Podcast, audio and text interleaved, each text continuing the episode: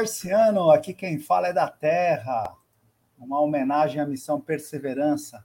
Chegou em Marte em fevereiro do ano passado e estão procurando um planeta habitável. Estão procurando água em Marte. Eu fico pensando, né, por que, que estão procurando outro planeta? Né? E se não for habitável, será que vai dar para mandar os nossos rejeitos para Marte? Já pararam para pensar? Se for habitável, vocês acham que vão a elite ou a escória da humanidade primeiro? É, precisamos cuidar melhor do nosso planeta. Nosso bate-papo de hoje é sobre chapas de raio-x que, que adormecem embaixo dos nossos colchões. Verifique aí embaixo do seu colchão quantas chapas de raio-x vocês têm guardadas, né? E qual a importância de destinar corretamente as chapas? Eu tenho muita gente, é, muitos destinos alternativos que lavam as chapas com cloro, com cândida. E eu fico pensando, né? É, quais são os resíduos que nós temos nas chapas? E conversando com a Lard Uskis, com a, com a Tuane, com a Mariane, com a Pamela, elas é, desenvolveram um programa, um projeto muito bacana de coleta de chapas e ainda vão ajudar uma entidade assistencial. Né? Então a gente vai conversar com a Lard Uskis e com Antônio Siqueira da ProLab Ambiental. Depois da vinheta eu volto com eles aqui.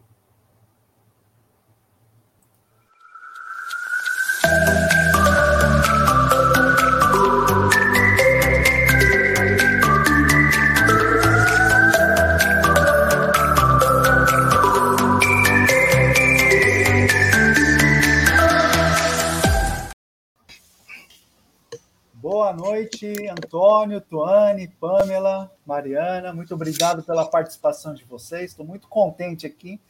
Essa aqui é a segunda live da terceira temporada, viu? Depois que começou a pandemia, nós estamos na terceira temporada, já sempre falando de, de resíduos. Eu vou começar aqui com a Lard Uskis, pedindo para a Tuane, a presidente da, da, da Liga, explicar para a gente, Antônio, o que, que é a LARD, como que, por que, que resolveram criar essa liga? Por favor, Tuane. Boa noite, gente. Meu nome é Tuane. Eu sou acadêmica do curso de medicina da Universidade Municipal de São Caetano do Sul, que é a USCS. E eu sou presidente da Liga de é, Radiologia e Diagnóstico por Imagem, né? Que foi recém-fundada por mim, pela Mari e pela Pamela. É, e a gente tinha muito essa vontade né, de trazer é, a linguagem, o conceito da radiologia para o dia a dia do universitário. Porque assim como um cirurgião e um clínico médico, eles têm uma importância muito grande nesse contexto da medicina, o radiologista também tem, né? A gente viu aqui pelo contexto da Covid o quanto um exame de imagem, o quanto um raio-x, o quanto um atomo são essenciais é, para o diagnóstico né, e segmento da doença. Então, a LARD nasceu com, com essa vontade né, de nós, das alunas, das acadêmicas, em trazer um pouco dessa linguagem radiológica para o dia a dia do aluno, né? Aliando uhum. isso ao projeto social, que a Mari vai comentar um pouco mais depois, mais para frente, é, que tem esse viés super é, sustentável e, enfim, que a gente vai falar mais para frente. Muito bom estar aqui com vocês. Bacana, bacana. Obrigado, Tuane. Hoje, nosso, nosso convidado especial aqui, o, o Antônio Siqueira, vai ser bombardeado de perguntas aqui, nossa e do pessoal que está nos assistindo. É, queria pedir para a Mariana se apresentar e falar um pouco do, do projeto. Por favor, Mariana. Oi, boa noite. Como o Fábio já disse, eu sou a Mariana. Muito feliz de fazer parte desse projeto que a gente trabalhou desde muito tempo, né? Quem está no comecinho sabe que desde o final do ano passado a gente tem feito esse projeto, tentado dar certo e ver que hoje ele está sendo colocado em prática é muito legal. E o nosso projeto social, o que, que ele consiste então? A nossa liga sempre pensou em algo para a população de São Caetano do Sul, para eles, né? E há um tempo atrás a gente teve aula de saúde ambiental e a gente chegou a ver assim é, que as películas radiográficas, principalmente as mais antigas, continham metal pesado. E, e o metal pesado, se ele é ruim para a saúde, né? Ele causa problemas de saúde. E quando ele é descartado inadequadamente, ele pode acabar é, é, se proliferando, não sei falar o termo ambiental certo, né? E mananciais de água. E a gente viu as bacias hidrográficas, né, que tem ali em torno os rios em São Caetano do Sul. Então a gente pensou em uma forma de descartar esse conteúdo que a radiologia em si é, ainda né, produz muito. Acredito que com menos frequência do que antigamente, mas aí o Antônio está aí para explicar melhor isso daí para a gente mais para frente. Mas de uma forma de diminuir essa exposição da população, né, a esses metais pesados, e a gente encontrou uma forma de ainda assim reverter é, o que a gente conseguiria com as películas radiográficas é, em dinheiro, né, vendendo essas películas para a Prolab, e aí a gente vai doar integralmente esse valor para o Núcleo Menino Jesus de São Caetano. Então a gente estaria ajudando em duas frentes, vamos dizer assim, diminuindo a exposição da população do município, tanto a pessoa que está dentro de casa em contato com essas chapas de raio-x, quanto a que consome água e tudo mais, e também o Núcleo Menino Jesus. Então, a gente está bem feliz com o projeto. Agradeço a participação do Flávio, do Núcleo, do Antônio, que tem sido essencial para a gente colocar isso em prática. Bacana, bacana. Obrigado, Mariana. Agora vou falar com a, pedir para a Pamela, vice-presidente da Liga, falar um pouquinho é, é, a Liga ela, ela, ela é parceira da, do DCE. Como que funciona, Pamela, essa relação? Olá, boa noite. Eu sou a Pamela, também sou estudante acadêmica como todas as meninas, né, na universidade. Então, antes disso, Flávio, eu queria comentar um pouquinho dos objetivos e da missão dessa nossa liga acadêmica dentro da USCS, né? que vai fechar é, respondendo a sua pergunta do DCE sobre todas as outras ligas acadêmicas que tem na faculdade, que tem como objetivo todo esse estudo e todo esse projeto social voltado dentro da população de São Caetano do Sul, né? Então, a, a gente, além de preparar os alunos melhor, é, dando é, a gente sabe que os exames de imagem são exames complementares hoje para a prática clínica e trazer essas discussões de casos a partir dessas películas radiográficas da população que não são mais utilizadas e que alteram todo um ecossistema dentro da população de São Caetano, para nós do curso de medicina utilizar como estudo é, para os alunos e desenvolvê-los, é, vai ajudar muito. Então, eu acho que a gente tem três pontos principais, né? É, de vez de jogar fora o que pode ser muito utilizado como estudo, tirar isso do ambiente como algo contaminante e ainda assim converter em forma de uma ajuda para essa instituição do Núcleo Menino Jesus, né? Bacana. Obrigado, Pamela. Sabe que eu, eu, eu já visitei algumas clínicas de diagnóstico por imagem, não vou citar o nome, claro, né? Oferecendo esses coletores, né? Assim, olha, você não quer deixar aqui, não tem custo, um voluntário passa e retira. Não, não, não precisamos disso, né? Então, é, os, os, geradores, né, Antônio, é, me preocupa muito essa falta de, de conscientização, né? Eles geram resíduo, quando você oferece um, um, uma logística reversa daquele resíduo do, do, do cliente dele, né? Ele não tem interesse, não tem essa preocupação, né? Antônio, por favor, queria passar a palavra para você, apresentar a Prolab Ambiental, que é a nossa parceira de esmalte, de embalagens recicladas, né, de BOPP, blister. Então, por favor, Antônio. Pois é. Boa noite a todos, especialmente a vocês, Tuane, Mariana e Pamela. É, Nakaoka, não preciso nem dizer, uma pessoa que eu admiro bastante, uma pessoa que tem um, uma uma vontade muito grande de fazer com que a gente viva num lugar muito melhor. Isso, assim, é impagável. A gente vai sentir os reflexos disso dentro de alguns anos. E é por isso que eu já começo agradecendo especialmente a você, Nakaoka, porque é, a gente precisa de alguns outros, muitos Nakaokas aí no, nesse nosso mundo que a gente vive, espalhados pelo mundo inteiro. Obrigado. Bom, falar de, de, dessa coisa da ProLab, eu acho que assim, é, eu não quero fazer uma propaganda, não é isso, por favor, eu quero só dizer que existem, como, como a ProLab, outras empresas também muito sérias e que realizam trabalhos dessa natureza, até para poder efetivamente contribuir com aquilo que o meio ambiente precisa. E quando a gente fala do meio ambiente, a gente não fala só da natureza, a gente fala da natureza e, da, e do ser humano que vive nessa natureza. Então, eu acho que aqui um primeiro grande recado para vocês, meninas, assim, é, e eu, quando eu digo para vocês, é para vocês, o seu fã-clube, né, de cada uma de vocês aí, é, e que as pessoas que, que estão fazendo medicina ou qualquer outro curso relacionado ao processo, que a gente consiga efetivamente chegar às pessoas que mais precisam. Eu gostei muito da fala do, do Nakaoka um pouco antes de começar a live, quando ele fala de Marte, porque assim, é, hum, pode ser Marte como foi o Brasil, como foi cada uma das colônias de qualquer um dos países. Quem que a gente mandou para lá, né? Quem que a gente efetivamente beneficiou? A gente beneficiou as pessoas que mais ou menos precisavam, as mais ou menos vulneráveis, e aí sim por diante. Então, falar da questão do meio ambiente significa essencialmente cuidar de gente dentro do mundo que pode ser mais habitável, se assim a gente pode chamar. Falar da ProLab, então, é falar de uma empresa que, que é, está relacionada a cinco grandes atividades. Então, a primeira delas é é, o trabalho de assessoria ambiental, que tem uma série de empresas que já fazem, faz com muita competência.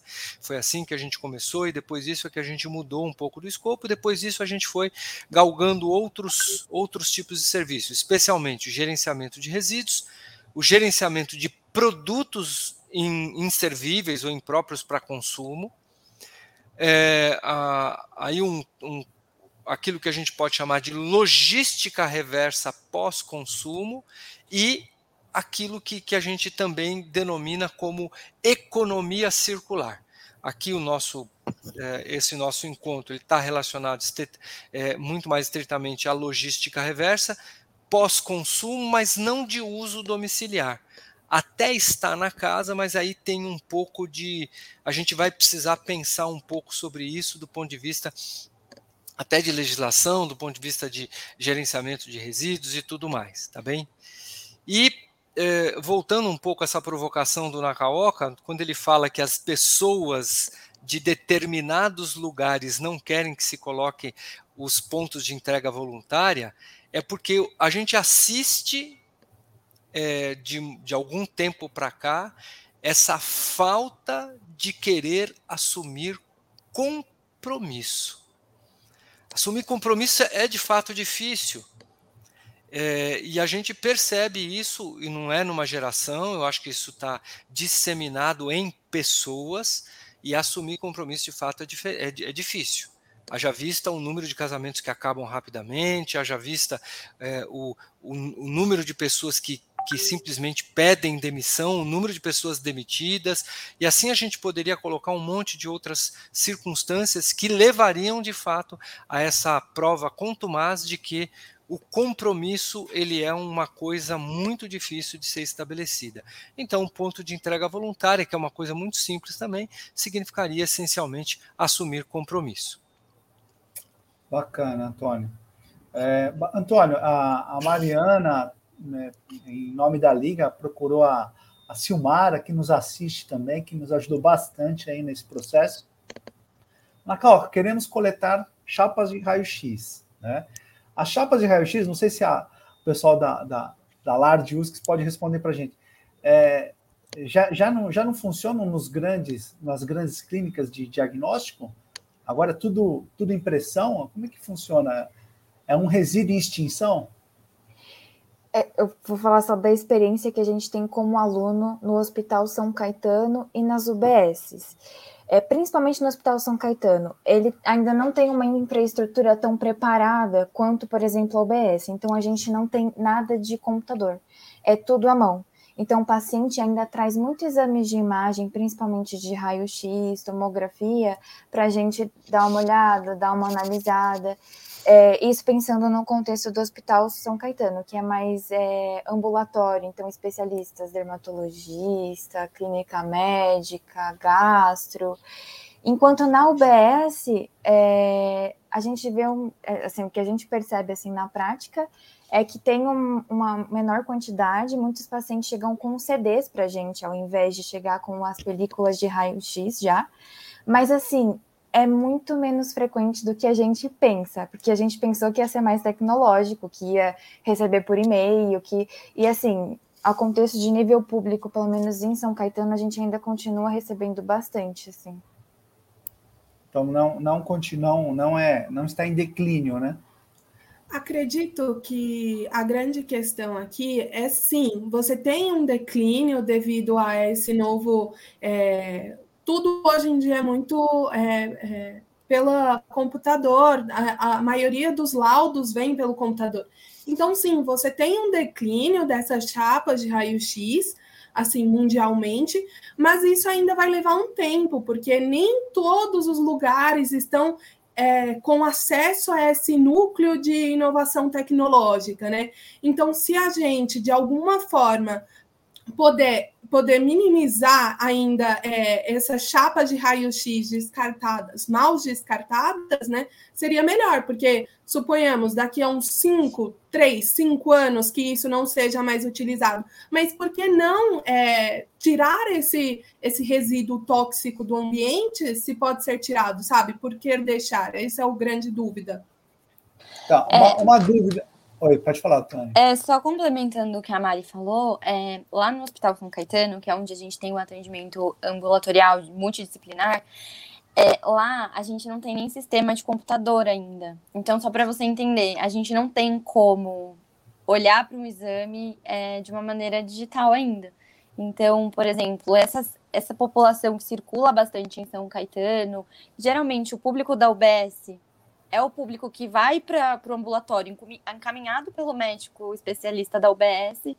Então, geralmente, a gente, em São Caetano, a gente ainda tem bastante essa questão do, do exame de, em papel, impresso, sabe? Entendi.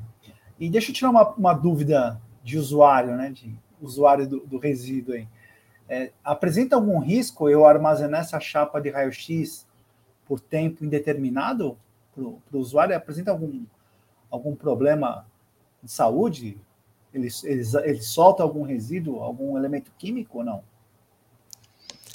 Veja, é, o que a gente tem de experiência é que, veja, você mesmo disse, em algum momento a gente percebe que pessoas estão fazendo a adição de cloro, fazendo um processo físico-químico, né, porque ele tem que fazer, ele tem que esfregar a, a, película com uma, um, um, hipoclorito, com, enfim, uma substância clorada, para poder fazer a retirada dessa prata. Né? Então, essencialmente, dá para imaginar que não, não é um risco potencial guardar esse elemento em casa. O que a gente tem é um desperdício de energia, porque essa prata foi extraída e tudo mais, e é lógico que o clandestino pode sim fazer um processo de extração não adequado, colocando ele em risco e colocando o meio ambiente em risco. Então, assim, potencialmente não se tem um grande problema relacionado com a guarda desse material, mesmo porque a quantidade de prata na película também não é muito significativa. Então você tem uma série de possibilidades aí, ou de, de, de condições, que não cria um impacto significativo à pessoa. Tá? E outra, a pessoa não fica em contato com, né? É, então, quer dizer, volto a dizer, a exposição é baixa, o risco naturalmente é baixo e a quantidade também é baixa e também não existe ali um elemento químico que propicia a extração da prata naquele momento. Tá, depois que se lava, é, é, doutoras, futuras doutoras, podem fazer perguntas aí para o Antônio, viu? Eu vou tirando as minhas aqui. Depois que a gente lava essa chapa, Antônio, é, fica o plástico. Sim, o acetato. Ah, é acetato? Acetato. Que também é comercializado, é também reciclável. A possibilidade, assim, é nula disso. Quer dizer, nula não, desculpa. para efeito de reciclagem, ou seja, a reciclabilidade dele é baixíssima. O que tem é a possibilidade, então, por exemplo, lá no HC, eles fazem embrulho de presente e tal. Mas é assim, né? É, é, a questão do, da reutilização, ela muitas vezes ela, ela, ela acaba não tendo resultados. É mais um lixo que a gente coloca em casa, né? Mas veja, Aqui é a minha opinião nesse caso. Acho melhor a, a, a chapa virar um, um embrulho de presente do que ficar no meio, do, no meio da, da natureza. Agora, o ideal seria tentar enxergar uma forma, que é o que a gente está tentando já há algum tempo, fazer com que esse acetato pudesse ser é, ter uma reciclabilidade importante. Existe uma possibilidade, mas isso ainda está em estudo, que é transformar esse acetato, junto com outros plásticos, em pallet de plástico, que é a, chamada madeira plástica.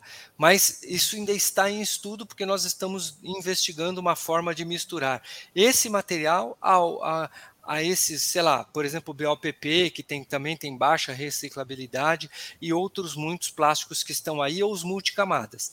Mas isso ainda não está pronto, por quê? Porque a gente precisa de mais ou menos 100 toneladas por mês de materiais dessa natureza para poder colocar uma linha em funcionamento.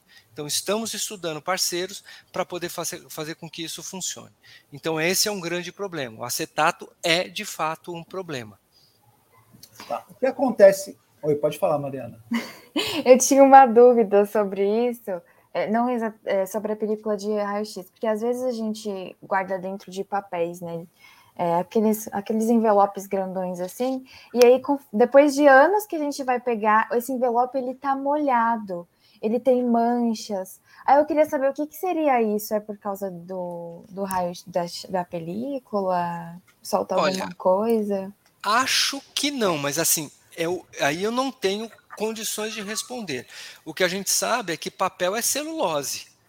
Então, se você guarda papel por muito tempo, ele vai se transformando ao longo do tempo. Mas eu não saberia te dizer isso agora. Se que é eu um acho da ser... película, né? Isso, eu não acredito que seja, mas assim, é pura impressão minha, tá? O papel, pelo contrário, ele tem uma atividade biológica aí contínua, né? Entendi. Uma coisa que eu acho bem importante que o Antônio comentou foi que assim é, a gente pensou, né, claro, nessa os malefícios que esse exame é, guardado dentro de casa ele poderia trazer. E a gente até a Mari fez uma super pesquisa em relação a isso porque ela está à frente desse projeto social e a gente tinha visto alguma coisa nesse sentido que o Antônio falou. Só que além disso, de a gente tentar ver por esse lado, a gente também tentou ver pelo lado do descarte. Então, tudo bem que ele possa não ter problema nenhum quando ele tá ali na sua casa. Só que depois, quando você vai descartar, você sabe descartar adequadamente? Então, acho que esse foi o principal, assim, despertar, né? Depois que a gente até entrou em contato com o Flávio, com o pessoal, para a gente conseguir seguir nesse projeto. Porque tudo bem que ele não faça mal, mas se ele for descartado é, de uma uhum. maneira incorreta, aí ele vai causar muito mal. Então, eu acho que é um ponto bem importante. Antônio, deixa eu te fazer uma pergunta em relação a isso que a Tuane falou. Você havia comentado, e nos estudos que a gente viu também, a gente sabe que essas películas têm prata, né? Prata, ela é um metal pesado. Um metal pesado em ambientes errados, lógico que depende muito da concentração. Pode causar bioacumulação, né?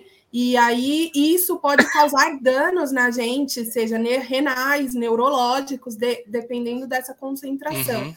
Então a questão que a gente pensou ali é quantas pessoas será que estão descartando incorretamente essas chapas para saber se a concentração realmente não venha a fazer mal futuramente àquela população de determinado local, entendeu?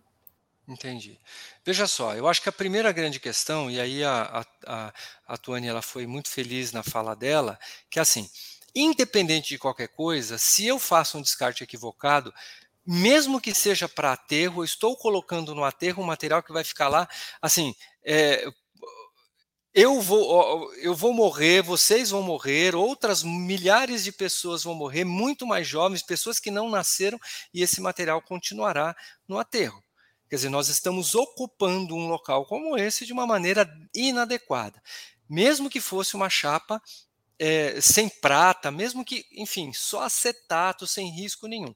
Então, esse é o, é, vamos chamar assim, é um lado dessa desse processo. O outro lado do processo, como a Pamela colocou, é a questão do, do da sua periculosidade. Veja, é, pela quantidade do passivo, se assim a gente pode chamar, é, existe muita radiografia que deve estar em casa. As pessoas não jogam normalmente radiografia fora. Fica lá como uma situação de ah, um dia eu vou precisar, vai ter que comparar, e aí vem uma pressão muito forte para poder. Gente, tudo tem um fim de linha. Deveria ter um processo de disseminação de uma informação adequada para que isso tivesse um fim de linha e um fim de linha com um lugar adequado. Então, veja, olhando para o lado, é, para a situação mais é, adequada, é, a gente teria que minimamente fazer com que esse material fosse retirado do circuito do aterro. Ele retirado do aterro já é um grande benefício. Agora, se eu consigo retirar do aterro ou seja, não deixar que ele vá para o circuito do aterro e fazer com que ele se transforme em uma mineração reversa, se assim é que a gente pode chamar, para a gente poder retirar a prata, essa prata biocida como é, ou seja, ela é um elemento que indo para o além da possibilidade de bioacumulação, ela mata determinados micro-organismos. Ela tem um poder biocida espetacular. Tanto é que prata é utilizado, inclusive, em tratamento de escaras e tudo mais. Então, veja, nós estamos falando com uma coisa que, tudo bem, as pessoas podem usar prata, mas ela está numa outra configuração, ela está colocada de um outro de uma outra forma do ponto de vista físico-químico. Então, ele não apresenta, enquanto utilização, enquanto joia, num elemento que pode propiciar um, um, problema à saúde humana ou ambiental. Agora, essa prata, quando lavada, ela sim pode produzir algum efeito, porque no processo esse processo doméstico, nesse processo impróprio, ninguém consegue recuperar a quantidade de prata necessária. Então, essa água de lavagem, ela vai permear, ela vai, enfim. Então, aí é que começa todo o problema. Então, é, é aí onde mora todo o perigo. Então, me, deixa eu só colocar um pontinho atrás. Vocês que são mais jovens, possivelmente não devem ter tratado uma cárie com aquele amálgama que tinha mercúrio. Eu, eu troquei tudo ao longo do tempo, né? Então hoje eu só tenho coisas brancas na boca, né? Mas ainda muita gente tem esse tipo de condição. Então veja, essa transição que ela é lenta, apesar de ser lenta, ela já está em curso. Em algum momento vai ficar muito mais barato, em, em todos os pontos de vista, vai ficar muito mais barato não ter mais a radiografia do, dessa forma convencional. E precisamos de pessoas que incentivem tudo isso, que pensem a respeito disso e, inclusive, peçam menos radiografia, só peçam quando for necessário, porque o que a gente tem também é uma é uma uma é, uma solicitação, uma pedida que às vezes até é exagerada, mas por favor, não vou entrar no critério, não vou entrar no mérito da questão. Eu só vou dizer que quando pedir, tem que pedir com propriedade. Bacana, Antônio. Antônio, é, chapa a gente já coleta há algum tempo, né? E aparece muito assim, ó, esse, esse, eu não sei nem, é uma foto, né? Olha que pulmão bonito, hein? É, isso aqui, quando chega aí na Prolab, o que, que você faz, Antônio? Vira, ele vai virar energia, que é o que acontece com acetato hoje. Veja, eu não, eu não faço nenhuma produção aqui no sentido de extrair a, a, a, chapa, tá? Então, o que, o que se faz? Então, você pega a película, tira o, o, a prata e depois você sobra o acetato. Esse acetato ele tem algumas alternativas.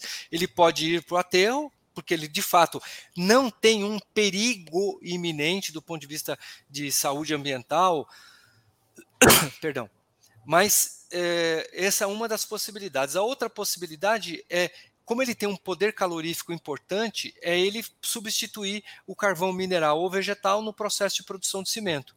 Ou ainda ele ser encaminhado para a estrutura de pirólise, tá?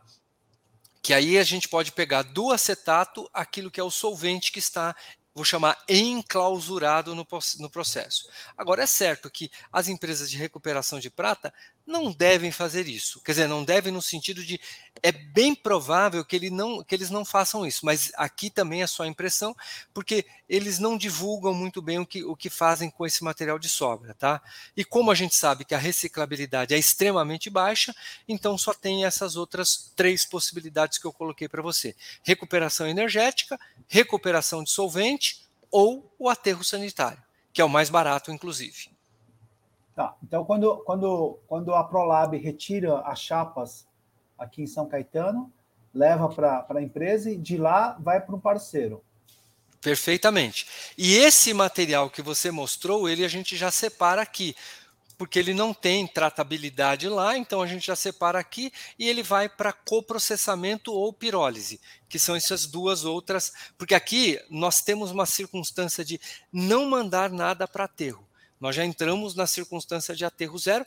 Veja, naquilo que é, naquilo que é, é possível, porque ainda existem coisas que não são aceitas em aterro, desculpa, em, no coprocessamento e na pirólise, tá?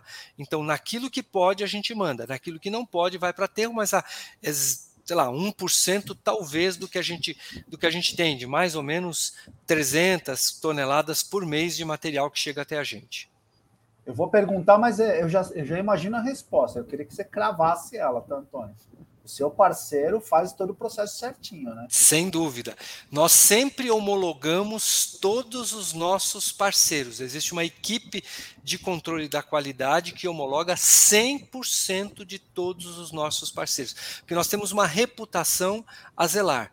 E não só por nós, mas por nossos clientes.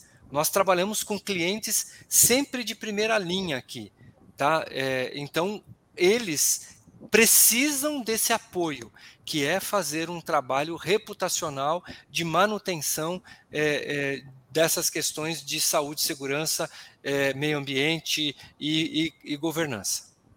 Você pode citar, mencionar alguns clientes, Antônio? Posso. Posso. Ah, Johnson Johnson, Novartis, Sandoz, Alcon, é, as grandes marcas de, de, é, de, vestuário do Brasil também, aí eu não posso citar, porque aí a gente tem, mas sem dúvida nenhuma, as grandes marcas, e elas estão preocupadíssimas em, em fazer a transformação daquilo que sobra ou aquilo que é inservível para é, é a questão de transformação energética. Aí as principais fabricantes de medicamentos, cosméticos, alimentícios. Então, por exemplo, esmalte Risqué, em que a gente faz a logística reversa do esmalte. É, a Cera Johnson, que a gente faz o, o, o a, a, logística reversa do, do aerosol pós-consumo, né, que é, esse é um programa espetacular, que a gente coleta 7,5 toneladas por mês desses materiais. Então, assim, alguns poucos exemplos aqui, e eu não quero continuar, porque senão vou deixar a gente de fora, eu não gostaria. Bacana. Antônio, e, e é, doutoras, a, a, chapa de pulmão, assim como os documentos contábeis, não tem um tempo de vida? Fala assim, aguarde ah, por cinco anos, depois não adianta mais? Depende muito do quadro. Opa, pode falar. Fala aí, Mari, pode falar. É, depende muito do que você está querendo acompanhar, né? Se é uma coisa muito pontual, que foi resolvida, então está acompanhando uma pneumonia que foi curada, não tem porquê. Agora, por exemplo, você quer acompanhar um câncer, que é uma coisa mais crônica, a longo tempo, que você quer, por exemplo, ver a evolução de tamanho ao longo dos exames de imagem, aí é uma coisa que a gente talvez tenha que olhar com mais cuidado e atentar esse paciente ao descarte do, do exame de imagem. Mas como a Mari estava começando a falar, é muito de caso para caso mesmo. E um que a gente recomenda guardar muito é a mamografia, né? Dependendo da idade, depende de várias coisas, mas a última mamografia a gente recomenda sempre guardar, as anteriores não precisa, mas para ela sempre trazer e a gente ter um comparativo de como que estava antes e depois é muito importante para o rastreamento de câncer de mama. Então, assim, é, se, eu, se, se, eu te, se você me perguntasse isso, se tem alguma coisa certa que é para guardar, seria esse, sabe? E com, com, com o Covid, Teve muita chapa de pulmão, será que foi, foi gerada? Precisa guardar ou não? Com certeza teve muita chapa de pulmão, né? Até porque, como o Antônio trouxe, existe uma demanda muito grande do paciente. Então, esse todo acesso à informação que a gente tem é, hoje em dia, via internet, redes sociais, é alguma coisa muito positiva. Só que ela também pode ser uma coisa muito negativa, porque o paciente, por exemplo, muitas vezes ele chega sem a necessidade de um exame de imagem. Você não precisa pedir. Mas muitas vezes, dependendo do lugar que você trabalha, dependendo do paciente com quem você está lidando, você acaba cedendo. Então, assim, eu vou na linha de que o Covid é, é, é, entra naquele, naquele exemplo que eu dei de ser uma coisa mais pontual. Então, se você tratou, você não vai fazer só uma chapa, você vai fazer outro exame de imagem. Tá vendo que tratou, resolveu? Não tem por que guardar de coleção para mostrar para os netos que sobreviveu ao Covid, entendeu? Pode descartar. É, então, tem essa questão que o Antônio muito bem trouxe, né? Essa, isso de você lidar com o paciente também é uma coisa difícil, porque eles exigem muita coisa do, do médico em, muitas circunstâncias. Tem muita radiografia de ortopedia que perde o sentido guardar, né? Quer dizer, não tem a menor condição. Aquilo é pontual, é uma fratura, é um, é um, enfim, seja lá o que for. E assim, pense no seguinte, e aí é só sugestão. No momento em que as pessoas estão em processo formativo, elas podem estudar isso e pensar em data de validade daquela, daquela radiografia. É só colocar ali no, no, no, próprio envelope, e aí o que, que vai acontecer? A uhum. pessoa, um determinado dia, sei lá, como a Mariana trouxe, bom, mamografia. Então a pessoa vai colocar lá, olha, só nunca descartar, por exemplo. Tá tudo bem. Ah, essa daqui você vai descartar daqui a um ano, por exemplo, até dando uma margem de folga e tudo mais, porque essa coisa prescricional, que é assim que acontece para os documentos, é, tem documentos que vão ter uma longevidade muito maior, e tem documentos que não têm longevidade nenhuma. Sabe aquela coisa de ficar guardando o ticket do cartão de crédito? Gente, quem confere isso? Então, da mesma forma que a gente tem documentos que a gente vai precisar guardar para o resto da vida, existem documentos ou papéis, ou seja lá que coisa que a gente que pode ser, que não tem o menor sentido a gente guardar. Da mesma coisa a questão da radiografia, e que isso sim deveria fazer parte do processo de, é, de compreensão, né, de estudo acadêmico uh, de vocês, né? Bacana, gente. Ó, eu tô, eu tô com uma foto aqui, eu vou sobrepor a foto para o pessoal ver os coletores de raio-x. São feitos de, de, de galões, né? É, tem um acabamento para não machucar a mão aqui, né? Uma mangueirinha azul. E esse é o impresso que fica colado nesse, nesse galão. Nós fizemos aqui é, 12 galões, aqui está a foto da, da Mariana, do, do Fabiano e do Fernando que, que nos ajudam aqui no, no projeto. Silmara também não pôde ir nesse dia, mas esse aqui foi o dia da entrega dos coletores, né, Mariana? Foram, são 12 coletores que vão ficar, vão ser apadrinhados, viu, Antônio, pelo, pelo, pelo pessoal da LAR USCS. Que bom. É, e todas as UBSs já, já coletam medicamentos, né? E agora vão ter o, o coletor de, de raio-x, né? E a cada, a cada quilo de coletado, é, a, a Prolab vai, vai remunerar, vai, vai. Como é remunerar, né, Antônio? É, é, é um pagamento por serviço ambiental. Assim que eu gosto de chamar, e esse é o que mais se aproxima da verdade, né? Quer dizer, a coleta do material, o pagamento do serviço ambiental, a entrega para o parceiro e a documentação disso, né? Para que isso tenha rastreabilidade e tenha uma, uma possibilidade de comprovação futura, né? Isso, é, é um dos resíduos que tem um retorno, um retorno muito, muito é, maior do que outros, né? É um real o quilo, é isso, Antônio? É isso é o que a gente consegue fazer a, a venda, né? Quer dizer, o, é o que, que dá para conseguir nesse processo. Mas bacana. A chapa, ela, é, eu fiquei assustado no, na primeira coleta que nós fizemos, que nós entregamos para a ProLab, ela é relativamente pesada, né, a chapa, né? É. E, e eu fiquei assustado com o volume que vem, porque sem, sem, a, sem essa campanha com a LAR de USC já, já coletamos bastante, porque o pessoal não sabe como descartar, né? Onde descartar, né, Antônio? Não. Não, e... as pessoas não têm essa informação. E, e aí eu queria que a LAR de USC desse a, a, a, novidade. São, são 12 UBS, a partir de quando, Mariana? Isso.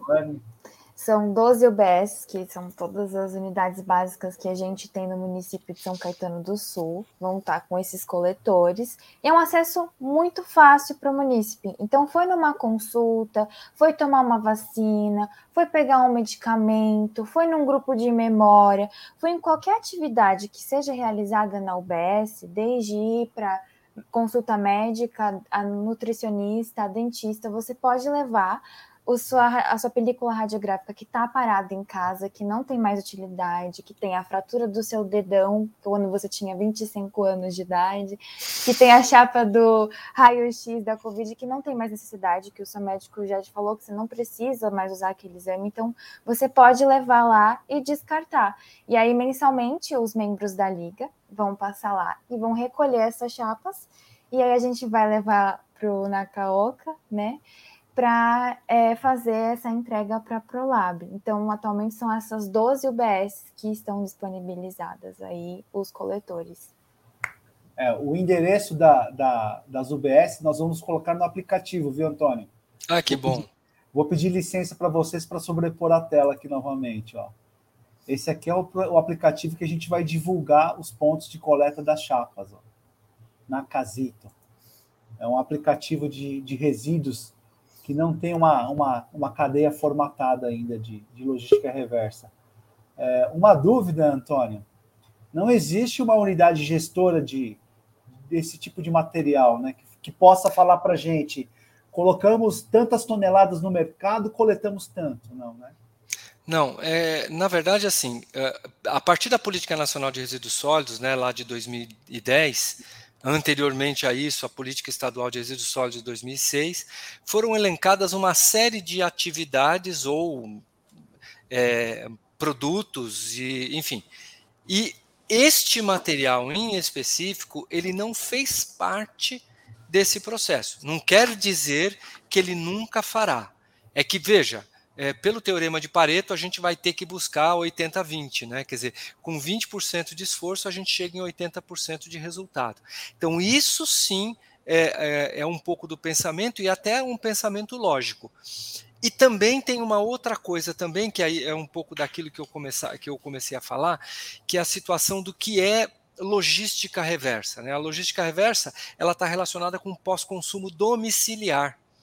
E este, a questão da, do, da película radiológica é uma questão a se estudar, para a gente poder, primeiro, discursar isso internamente, tratar isso com o grupo e tentar entender aonde está o limite entre o que é, é domiciliar e é, aquilo que é do, do plano de gerenciamento de resíduos da unidade de saúde, tá?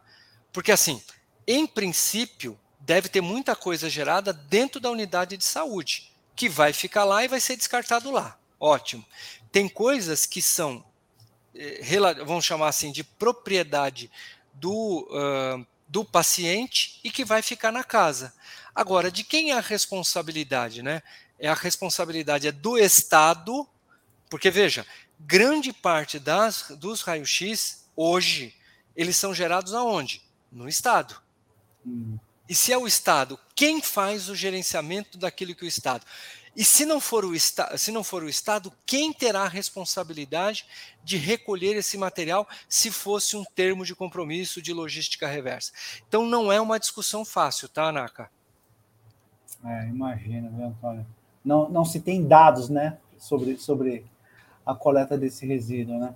E até se, quer dizer, dados da coleta, não mas é, é possível se, é, se entender um pouco e, e, descobrir qual é o hiato, mas é, aí falta vontade, né? Aí tem que ter vontade política para poder ir buscar essas informações, que seria quanto foi produzido dos anos X a Y, quanto as indústrias formais de retirada de prata receberam. A partir daí você descobre um pouco do quanto é essa lacuna, né? Bacana. Mais alguma, mais alguma pergunta? Passaremos então para as considerações finais aqui. Deixa eu só ajeitar aqui a tela. Vou começar com a, com a Mariana. Por favor, Mariana. Bom, queria, queria agradecer muito ao convite, a ajuda do Flávio, né, que foi o cabeça desse projeto. Quando eu procurei ele falando, olha, a gente está querendo fazer um projeto de descarte de raio-x, ele, meu, vamos fazer assim, assim, e foi dando muito certo. Agradecer muito, muito ó, a ajuda dele. Agradecer a disponibilidade do Antônio de estar aqui na live, tirando todas as nossas dúvidas. E, meu, que empresa achei muito legal, já tinha pesquisado um pouco sobre vocês, né, antes da live, o trabalho que vocês fazem é sensacional. Dá até vontade de, sei lá, fazer um projeto de meio ambiente maior, expandir um pouco mais essa, essa, esse projeto que a gente faz um trabalho de formiguinha ainda, né? mas que a gente pretende assim aumentar um pouco mais a divulgação, os locais. E é isso. Muito obrigada. Obrigado, obrigado, Mariana. Eu não sabia que São Caetano tinham 12 UBS. Tem mais é, 12 mesmo. Então todas não. as UBS vão ter o coletor? Sim, isso. O município ele é bem pequenininho, né? É, comparado com a grande São Paulo. Então a gente tem 12 UBS. Inclusive no começo a gente achou que era 10 mas aí, quando a gente entrou em contato com a atenção básica, a atenção básica falou: não, a gente também tem o SEM e tem o centro policlínico. Aí eu falei: ah, então são 12, na verdade, porque a gente roda em 10, né? E aí eles adicionaram, pediram para que nós adicionássemos em mais essas duas UBSs, então foram 12 ao todos. E a partir de quando, Mariana, que, que as pessoas podem levar as chapas? A partir da quarta-feira dessa semana, na parte da tarde, depois. Na quinta-feira, oficialmente, quinta-feira dessa semana, já estarão todos os coletores dispostos. E aí você pode levar no horário de funcionamento da UBS, que é das 8 da manhã às 5 da tarde, tirando né, os feriados e os finais de semana também. E é, vai estar lá para todo mundo levar. Então, quinta-feira, dia. Dia 6, né? Dia 5. 5. 5. Isso, Bacana. dia 5. Isso. Bacana. Obrigado, Mariana. Vou passar a palavra para a Pamela para as considerações finais aqui. Bom, é, eu acho que de toda essa discussão, o que ficou importante, né, é que as pessoas não sabem quando e como podem descartar e aí eu acho que essa é a principal é, prioridade, assim, o foco do projeto, é demonstrar para essas pessoas que elas não precisam guardar isso a vida inteira dentro de casa, tem lá o lugarzinho bonitinho que elas podem descartar.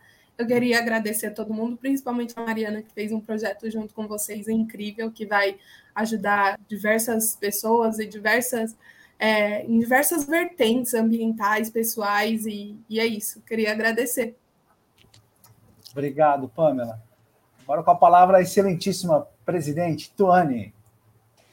Desculpa que a minha internet está bem instável hoje, então eu caí algumas vezes. Bom, eu acho que o principal agradecimento tem que ser as meninas, né? A Pan e a Mari, que assim, eu acho que quando a gente começa a fazer alguma coisa, acreditando no que a gente está fazendo e colocando determinação no que a gente está fazendo, dá certo. Então, eu acho que a, o resultado da nossa liga não podia ser diferente, né? A gente é, trouxe para a liga esse aspecto social, ambiental muito importante, que eu acho que é essencial em qualquer liga que a gente tenha. Tanto que foi um projeto muito elogiado pela gestão das ligas. O Flávio acompanhou o processo, é um processo demorado para abrir as ligas. Foram meses a gente conversando, a gente criando o projeto, a Mari atrás. Então, não foi uma coisa do nada, né? A faculdade está muito feliz com o nosso projeto.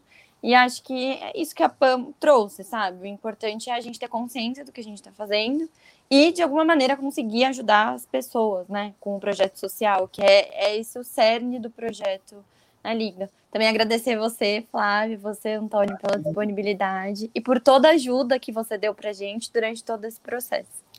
Silmara também. Silmara ajudou Também. bastante no processo. Bacana. Obrigado, Tony.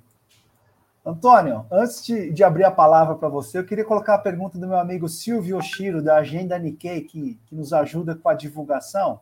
Ele faz uma pergunta aqui: ó, existem sites sugerindo a reutilização das placas em artesanato e explicam até como descolorir. Isso pode representar um risco à saúde do artesão ou para quem adquirir o produto final?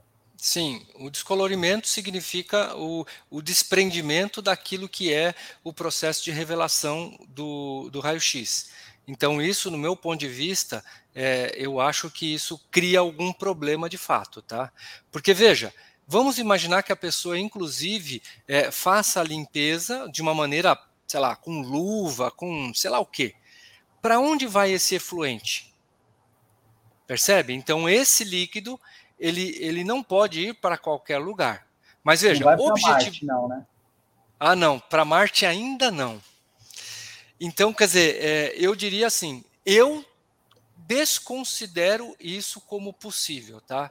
Eu gostaria de dizer não, não se pode fazer esse tipo de, de, de, é, de manobra, né? É, de manobra, de, de efeito, etc. Tá?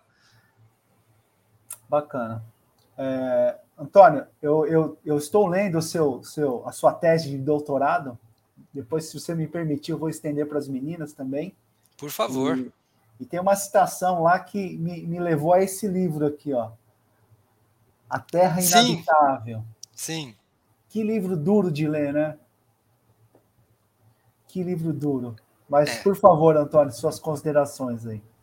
Bom, eu vou ser bem breve. É, o que eu gostaria de, pelo menos, deixar aqui como recado final é que a, a, a universidade, os meios de ensino, eles têm obrigação de fazer um trabalho transversal, multidisciplinar e qualquer nome parecido com esse, de difusão daquilo que é a questão ambiental, a sustentabilidade.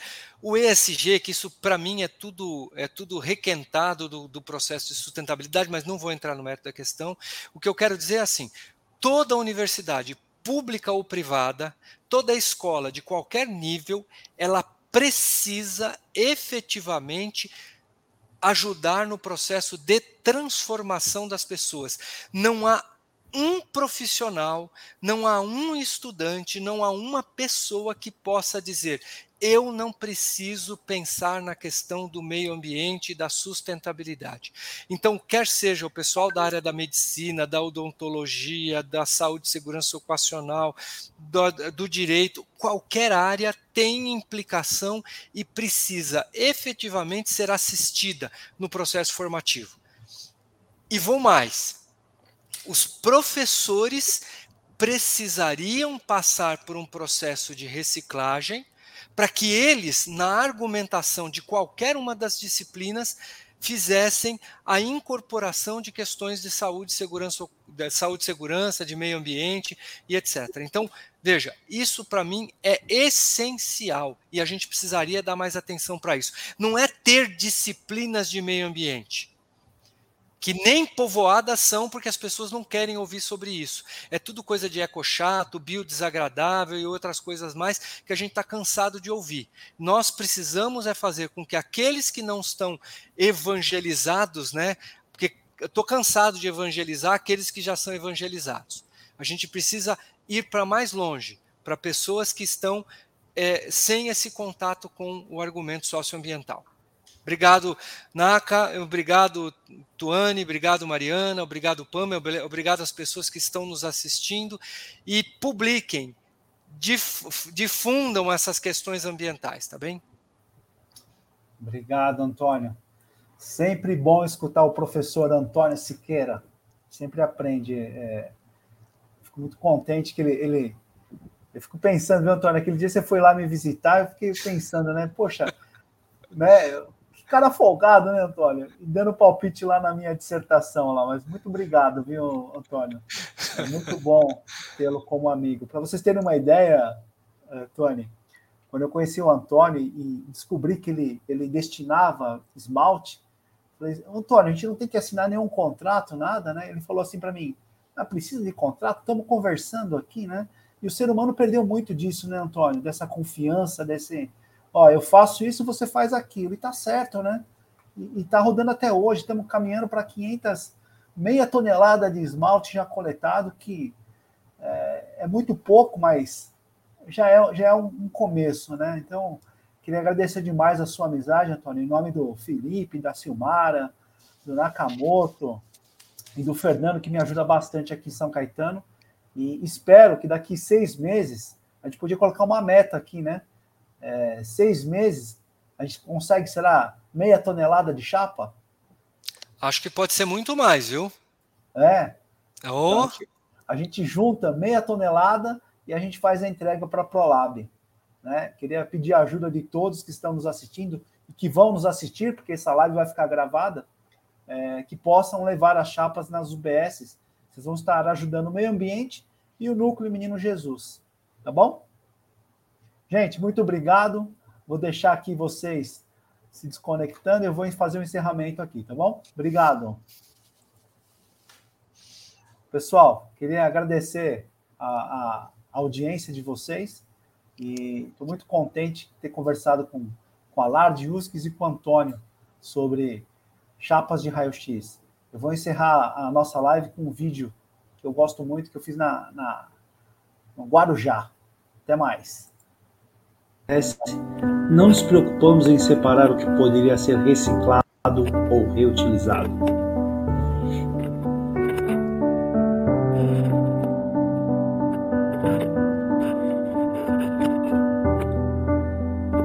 A gente se acostuma a largar bandejas e pratos cheios de restos de comida nas mesas das praças de alimentação, sem nos preocuparmos com o próximo. A gente se acostuma a pensar somente em nós mesmos. É a globalização da individualidade, como disse o Papa Francisco.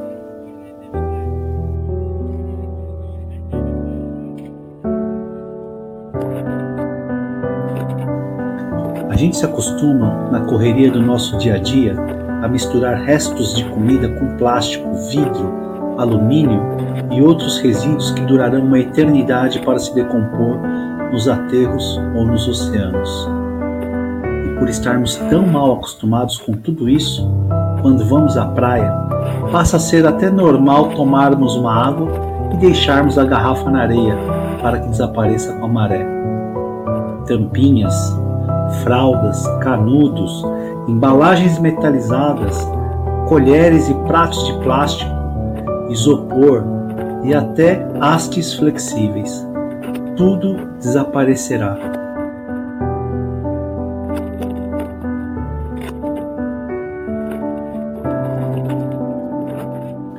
Nos acostumamos a encontrar justificativas convenientes, desculpas e culpas. E à medida que acreditamos que nossos resíduos desaparecem, nos acostumamos a conviver com homens e crianças garimpando latas de alumínio para garantir o seu próprio sustento. Gente se acostuma com notícias sobre o aquecimento global, sobre desastres naturais, sobrenaturais e as mortes por vírus cada vez mais desconhecidos e mortais. A gente se acostuma a usar máscaras que sufocam a nossa própria respiração a gente se acostuma a pagar por tudo que desejamos e necessitamos, mesmo sem saber como será descartado depois. A gente se acostuma a andar na rua e a tropeçar no lixo, a machucar o pé com microplásticos ao andarmos descalços na areia da praia e ainda a reclamar que a prefeitura não está fazendo a sua parte.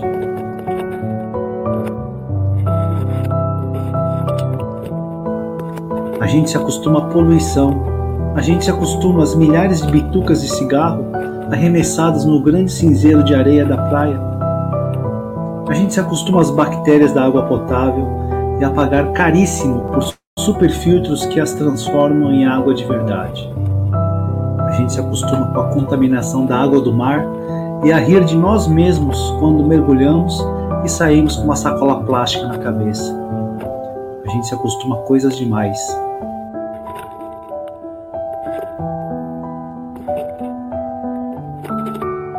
Hoje temos medo do que o ar carrega. Amanhã podemos temer a água. Por isso, Tenho somente um pedido a fazer.